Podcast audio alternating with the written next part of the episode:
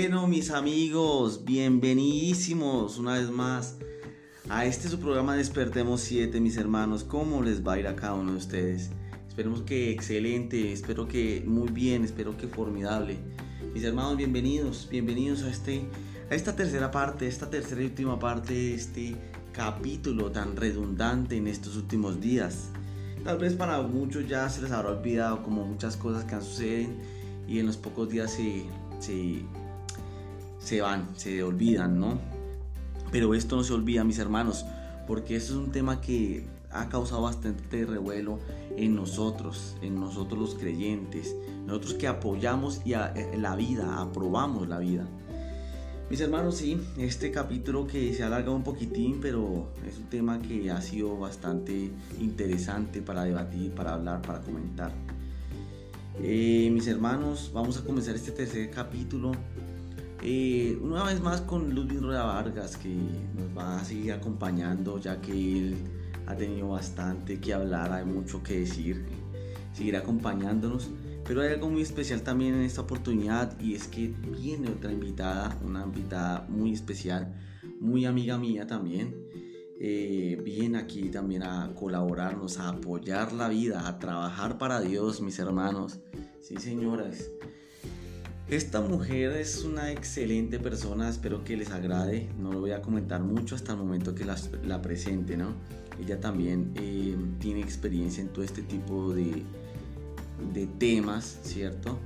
Y pues tiene experiencia y, pues historias que nos va a comentar quizás. También muchos aportes que favorecerán muchísimo a, este programa y no solamente al programa, sino a, cada uno de ustedes, mis hermanos, que son los que escuchan el programa. Entonces, mis hermanos, yo los invito a que se pongan cómodos, porque pues vamos a comenzar, ¿sí? Que de machas. Entonces, nada, mis hermanos, bienvenidos una vez más y nada, comencemos. Ah, antes que nada, pidamos auxilio del Espíritu Santo. Recordemos que sin Dios este programa no sería nada. No seríamos nada sin Dios, mis hermanos. Pidamos el auxilio de Dios, de nuestro Señor Jesucristo y del Santo Espíritu de Dios para que este programa sea hecho a través de Él. Mis hermanos, pidan el Espíritu Santo. Vamos, vamos.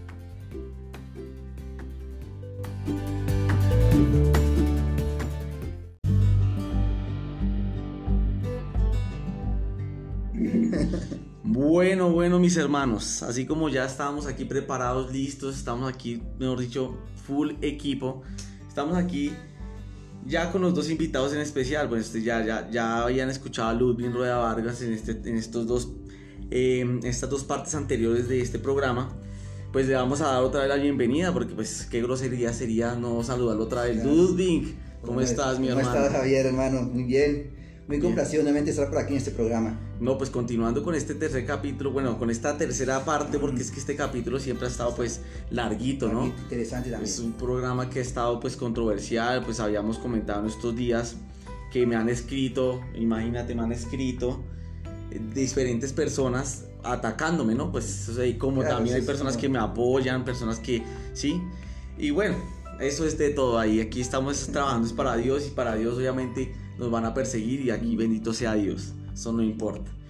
Bueno, ya lo importante es que ya estamos aquí nuevamente y pues como ya les había prometido a, a, los audientes, a, cada uno de ustedes, pues que tenía también otra, otra, otra invitada especial, muy especial, una persona que estimo mucho, es una gran, gran amiga y pues ella también tiene un bajaje pues digamos que no es que sea vieja, ¿no? Ya ella también es joven como nosotros. Pero ella también tiene mucha experiencia en esto y pues sabe muchas cositas referentes al aborto. Es por eso que le quiero dar la bienvenida a la señorita, bueno, señora ya, porque ya tiene hijos, ya tiene, es una señora muy responsable. A la señorita eh, Claudia. Claudia, hola Claudita, ¿cómo estás? Hola Javi, buenas tardes. Muchas gracias por, tener esta oportunidad también de, dar mi punto de vista sobre este tema y también poder enseñar a las personas pronto cosas que no sabemos y que tendemos siempre a, a, juzgar a través de este tema tan controversial hoy en día. Claro que sí, Claudita, claro que sí. Pues a mí la verdad me place mucho pues que tú estés aquí y que pues obviamente me aceptes esta invitación como muchos que han dicho, venga, invíteme, que quiero hablar, que yo quiero pelear, que yo estoy a favor del aborto. Claro, mi amigo, con mucho gusto yo lo invito, pero siempre me han sacado el cuerpo, por algo será. Porque quizás de pronto les da miedo de pronto entrar en debate y que les ganemos. Mm. bueno, a fin de cuenta, pues Claudita, como, como ya de pronto ya has escuchado los anteriores eh, eh, pues, capítulos, pues estamos hablando lógicamente del aborto, ¿no? Algo que ha sido pues muy controversial para cada uno de nosotros en todo este tema, en todo este tiempo y más en estos últimos días pues que se ha aprobado aquí en Colombia, pues eh, ese, esa cuestión que no quiero como volverlo a, a mencionar, ¿no? Pero pues realmente es, es verdadero y pues hay que asumirlo con, con la tristeza de nuestros corazones. Ya como habíamos mencionado en estos días, eh, en los anteriores capítulos, pues eh, ya habíamos dicho del por qué suceden este tipo de cosas, ¿no? Entonces, pues obviamente habíamos hablado ya con Ludwig en capítulos anteriores, pues de que eh, la primordial causa tal vez es los padres, ¿no? Tal vez la misma educación, los medios de comunicación, eh, la gente, los amigos, los externos, todo se encierra en que en, la misma opinión, ¿no? ¿Y qué pasa? No hay una buena educación, no hay unos buenos principios. Y cuando no hay buenos principios, pues se toman malas decisiones. Es por eso que cae uno en este tipo de cosas. ¿Qué opinas tú al respecto, Claudita?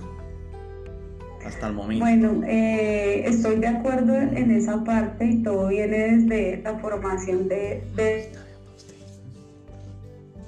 uno, ¿no? Eh, hay mucha herencia en el tema de religioso, en los hogares. Todos tenemos la oportunidad en los colegios, universidades, tal vez ver algo de esta parte, pero no hay una formación desde casa en donde lo que yo te hablaba, todo viene del tema de, de la castidad y la pureza, del respeto a nuestro cuerpo como templo de, del Espíritu Santo, ¿cierto?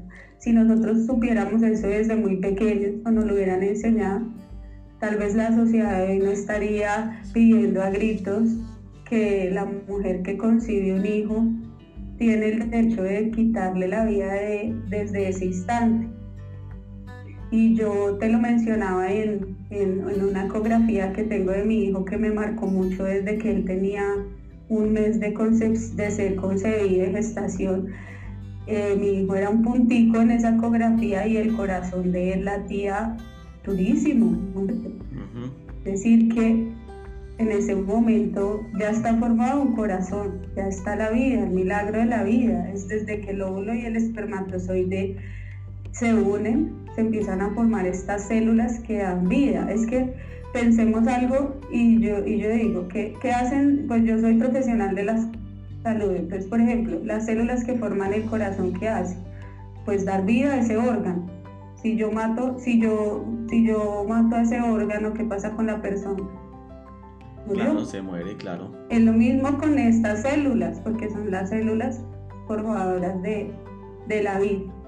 Entonces, todo viene a raíz de, la, de la formación en nuestros hogares. Lamentablemente ha sido así. En nuestros colegios nos han enseñado cosas, pero nos han llevado a la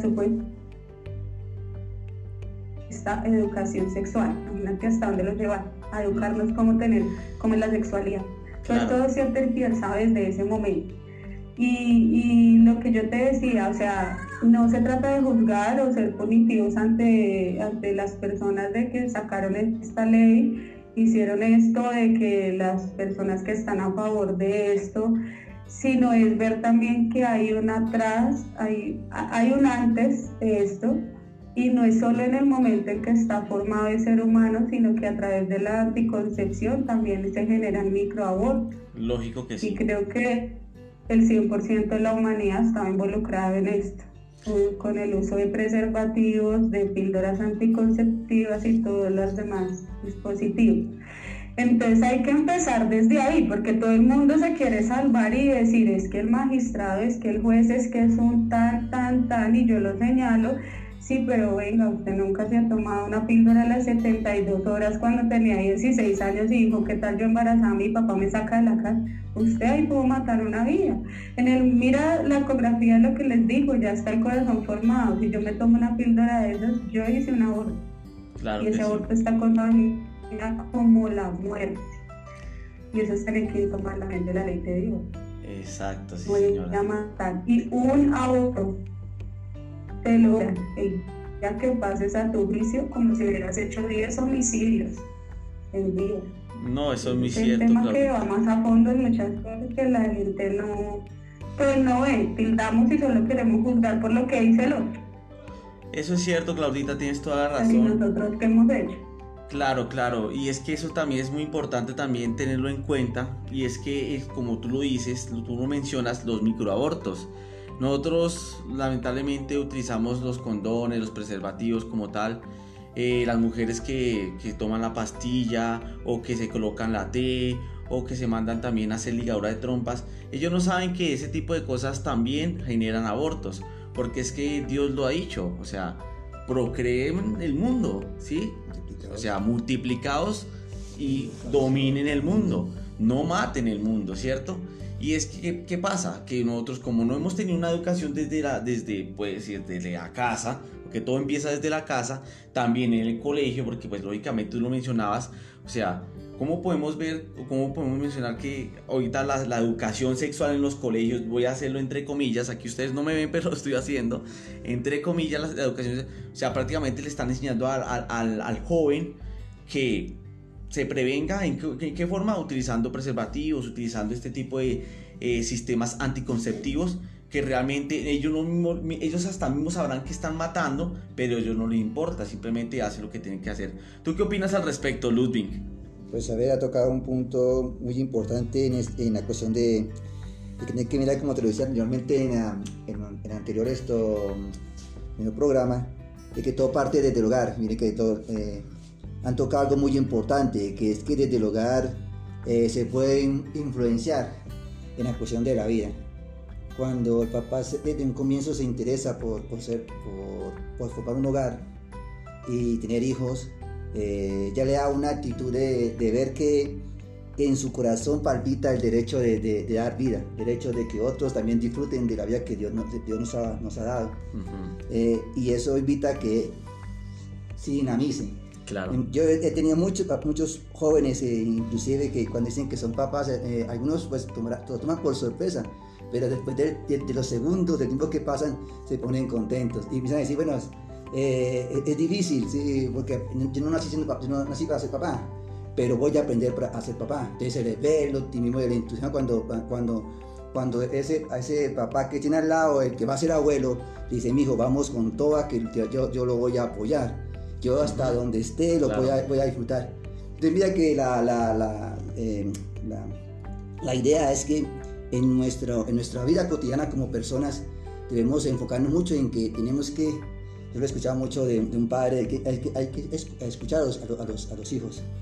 Y, y, si se pierde esa escucha, pues usted lo ha mencionado, eh, no, no, sabemos eh, para qué se utilizan los, los medicamentos anticonceptivos, no sabemos qué, qué, es planificar, no sabemos qué, qué, qué es, decirlo de una forma más, más verídica, un control biológico. Claro. Y cuando no tenemos un control biológico, pues vivimos en el desorden. Y el desorden nos parece muy, muy, muy, muy agradable. Y cuando nos parece muy agradable, ahí es donde vienen los problemas. Y cuando vienen los problemas, no encontramos soluciones y es cuando viene como el caos tan grande de que por dónde voy a salir, porque la, y buscamos lo más fácil que es el aborto. Exacto, porque no hay una orientación principal, es decir, para dónde voy, a dónde cojo. Y como los mismos papás lastimosamente tampoco han recibido una buena educación, pues ¿qué pasa? Pues lo primero que le dicen al chino, pues haga lo que usted quiera, mijo, o sea, Primero eso, ¿cierto? Pero anticipadamente, como ya habíamos mencionado en, el anterior capítulo, los preparan, ya los condicionan a, los, jóvenes. Usted queda embarazada o deja embarazada a alguien, mija, se va de la casa, se tiró la vida, usted ya tiene que trabajar. Entonces, ¿qué, qué, hace el joven? No, me, me, me pegan severo susto Jue madre, pues yo qué hago? Tomo estas decisiones que tengo que tomar para yo no tener que, que, que me echen de la casa, que pierda el apoyo de mis papás, que tenga que trabajar, que me tire la vida, porque eso es lo que pienso, que piensa el joven, ¿cierto?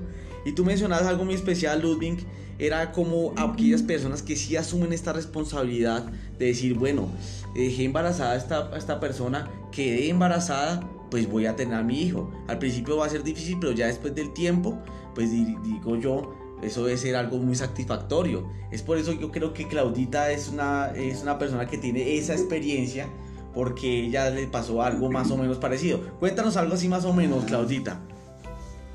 Bien, bueno, sí, así resumido, para mí es un testimonio muy grande de lo grande que, que es Dios en nuestras vidas. Eh, pues eh, yo conocí al padre de mi hijo en un grupo de oración en Lazos de Amor Mariano. Eh, pues nosotros compartíamos los temas de oración, de ir a vigilias y en el compartir empezamos a tener sentimientos pues del hombre hacia la mujer. En ese momento, como le pasa a muchas personas, bueno, conseguimos a Juan Martín, no era algo planeado, no estábamos casados, no era el orden correcto de haber hecho las cosas. Cuando yo le conté al papá de mi hijo que pues estaba embarazada, pues la reacción de él fue, usted me dañó mi vida, esos no eran mis planes. No quiero saber de usted. Nos rechazó a los dos. Oh. Pues gracias a Dios yo estaba en la consagración, yo seguí yendo a mi consagración, él se retiró un mes, cuando él regresó, pues eh, él se hacía en otro lugar distante de mí, no, me saludaba, ignoraba completamente. La fuerza la da el Señor Jesucristo y el testimonio de eso porque yo en el módulo del perdón fue lo que más me costó sufrir porque yo decía yo no puedo perdonar lo que me hicieron, yo decía me usaron, me botaron como una basura, pero yo fui partícipe de ese acto en ese momento. nadie me amarró, eso es de dos personas y es una responsabilidad que hay que asumir las dos personas. Bueno, y siempre yo sí quise ser mamá, bueno, eh, no era de esa manera, pero bueno, así fue y, y, gracias a esa situación que yo viví, eh, bueno, yo renuncié a mi trabajo, no sabía que estaba embarazada, quedé sin trabajo nadie me iba a dar trabajo durante los nueve meses. Recuerdo mucho que no me había llegado mi liquidación del trabajo y yo pensaba en las ecografías, en todo lo que hay que pagar para ir al médico. Claro. Tenía 500 pesos en mi, en mi billetera, nunca se me va a olvidar eso, nunca. Juan Martín hoy ah. tiene tres años, es un niño hermoso, maravilloso, conoce la oración, conoce cómo uno se tiene que defender de los ataques del enemigo porque escucha la oración. Eh, algo que yo le enseñé a Juan Martín, bueno, yo hacía el rosario, le ponía cantos gregorianos en el vientre y hacía el Santo Rosario. Eso me lo aconsejó un sacerdote franciscano. Y yo sufría y me sentía culpable porque yo estaba en la consagración y decía, ¿yo qué hice? Yo me estoy consagrando a la Santísima Virgen y hice las cosas mal. Él me decía, no, es un pecado porque tu hijo desde este momento te escucha. No llores. Sí lloré en unas ocasiones, tenía mucho dolor, pero, pero tuve que aprender a ofrecer ese dolor porque mi hijo estaba sintiendo cada lágrima, cada tristeza mía hay algo que de pronto muchos no sabemos, desde el vientre materno se empiezan a recibimos rechazo, tristeza y eso se empieza a reflejar cuando un hijo nace, pero porque él es así como brusco, porque el niño grita, porque es lo que él trae. Mi hijo trae el rechazo de su papá. Claro. ¿Qué he hecho yo para reparar todo eso? En la oración, en la oración. Lo que más le enseñé a mi niño desde que estaba en la barriga era decirle, tú debes perdonar a tu papá, Martín él es un hijo de Dios, se equivocó. Tú dile que Dios lo llene de su amor en su corazón. Siempre se lo he dicho a mi hijo. Claro que sí. Bueno, eso es una buena eh, educación. Yo, continué mi embarazo, eh, pues no fue fácil en mi casa porque mis papás no querían a esa persona, me habían dicho, se lo advertimos, bla, pero bueno, la oración fue lo que me dio la fuerza. Eh, pude hacer un proceso de perdonar, no fue fácil. Eso solo lo logra el Señor. Jesucristo. El que diga que lo hace solo es mentira. Él es el único y el amor más grande del mundo. Fue el que me cobijó, me abrazó, me acompañó. Mi hijo nació, eh, eso no viene con manual. Tú aprendes a ser mamá. Eh, yo, yo le agradezco a esa persona lo que hizo cuando yo a él lo llamé un día y le dije, mira, yo te pido perdón primero si yo a usted lo juzgué, lo señalé, lo sentencié y lo perdono por el dolor que usted me causó, pero le doy gracias porque gracias a eso usted me puso a los pies de nuestro Señor Jesucristo y es el regalo más grande que alguien me ha podido dar en la vida. Estar a los pies del Señor Jesús. El amor más grande lo da Él. Ninguna criatura te va a llenar del amor como te lo da Jesús. Es el más hermoso y maravilloso. Muy cierto. Y de ahí, pues, eh, bueno, ya conocí el tema más fuerte de la oración y mi hijo siempre me ha acompañado desde bebé, lo he llevado. Tengo que reparar lo que no hice bien, porque los hijos se deben conceder en el matrimonio. Eh, soy mamá soltera, mi hijo es hermoso, grande, inteligente. Su papá lo visita de vez en cuando, mi hijo lo recibe muy bien, comparte con él y ya. El papá tiene otros niños con otra persona, los conocemos, son sus medio hermanos, han compartido, han jugado, conozco la persona con la que él se casó y bueno, que Dios los bendiga. Pues Yo doy gracias a, esa situación, porque si no hubiera pasado eso en mi vida, yo no estaría amando como amo al Señor Jesucristo. Eso es lo bueno, eso es lo bueno, lo importante es que es por eso que el Señor... Nunca, nunca pensé en, en, hacerle algún daño a mi hijo, a pesar de los comentarios externos de que, ay, usted va a ser soltera, su hijo no va a tener papá, no, nunca. Estoy muy feliz en mi embarazo. Eso es bien, es que eso es un testimonio. Eso es un testimonio realmente que es muy bonito, mi Clau porque realmente vea como personas que han pasado por momentos difíciles, de pronto no como otras personas, ¿no? Lógicamente hay muchas historias, pero esto es una historia que no ha sido tampoco fácil. Y vea cómo está una persona como estas sale adelante y aún así, vea, saca a su hijo adelante. Y hay este testimonio. Y es lógicamente que se puede, se puede. Ahorita las feministas se refugian en muchas cosas, que no, que es que es mi cuerpo, que es que es mi libertad, pero es que ya ni siquiera saben, ni siquiera conocen su propio cuerpo, ni siquiera conocen qué es la verdadera libertad, porque es que si no conocemos a Dios no hay libertad, la libertad la da Dios, y no es la libertad de yo hacer lo que Dios me da gana conmigo mismo, con mi cuerpo, con la vida, con el mundo, porque eso es así lo que, lo que ahorita se está viendo, ¿no? Mucho relativismo, mucho utilitarismo, ¿no? Entonces es algo que realmente es muy triste pero es posible. O sea, no es imposible, porque es que para Dios no hay nada imposible. Vea cómo, una, cómo Dios se, se, presta para este tipo de cosas, mi viejo Ludwig, para guiar la persona al encuentro con Él mismo.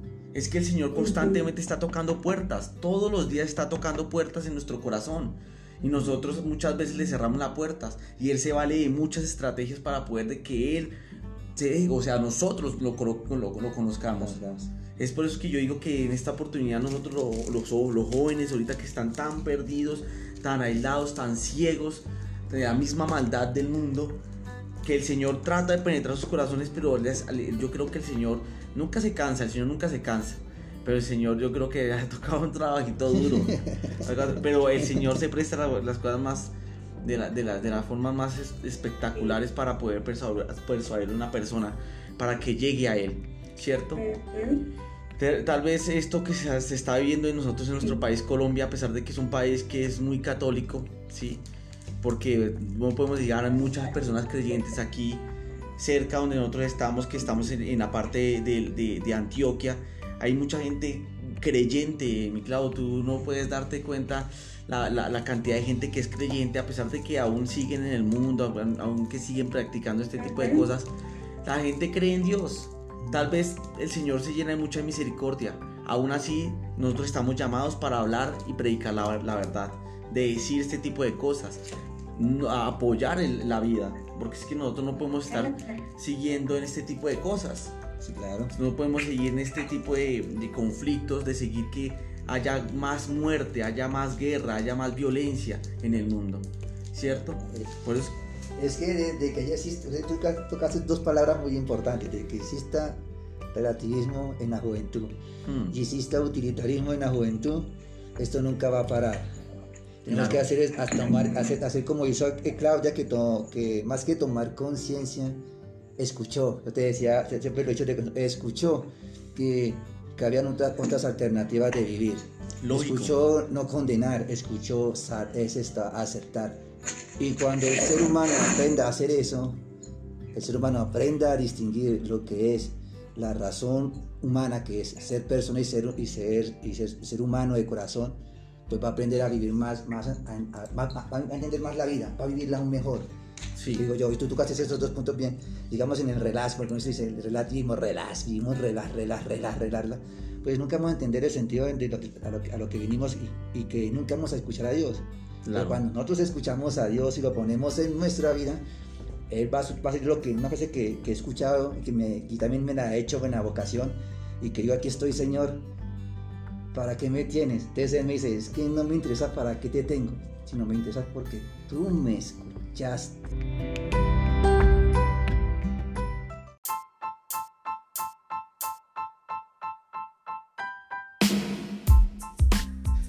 Bueno, mis hermanos, ah, lastimosamente me toca hacer una breve pausa en esta oportunidad porque, pues, ¿qué les digo? Mis hermanos, se alargó bastante esta, este, esta última parte, pues, con este, estos dos invitados. Hay mucho más por decir, lógicamente, pero pues en esta oportunidad voy a dividir este último, esta última parte en dos más para que de esta manera pues también podamos escucharla y tampoco nos saturemos tanto de tiempo y por eso pues eh, he tomado la decisión pues de dividirlo en dos. Este producto pues se los dejo para hoy y la otra, la otra mitad, la, continuación de esta, de, este, de esta historia, de esto que hemos hablado, pues se las dejaré para el próximo jueves. Entonces para que estemos atentos, estemos ahí pendientes a todo lo que se viene. Y nada, mis hermanos, gracias por su comprensión, gracias por estar ahí y nada, nos veremos entonces, Dios mediante, pues eh, dentro de ocho días para continuar pues con este, con este tema muy importante. ¿Listo? Un abrazo y nada, estamos en contacto. Dios los bendiga.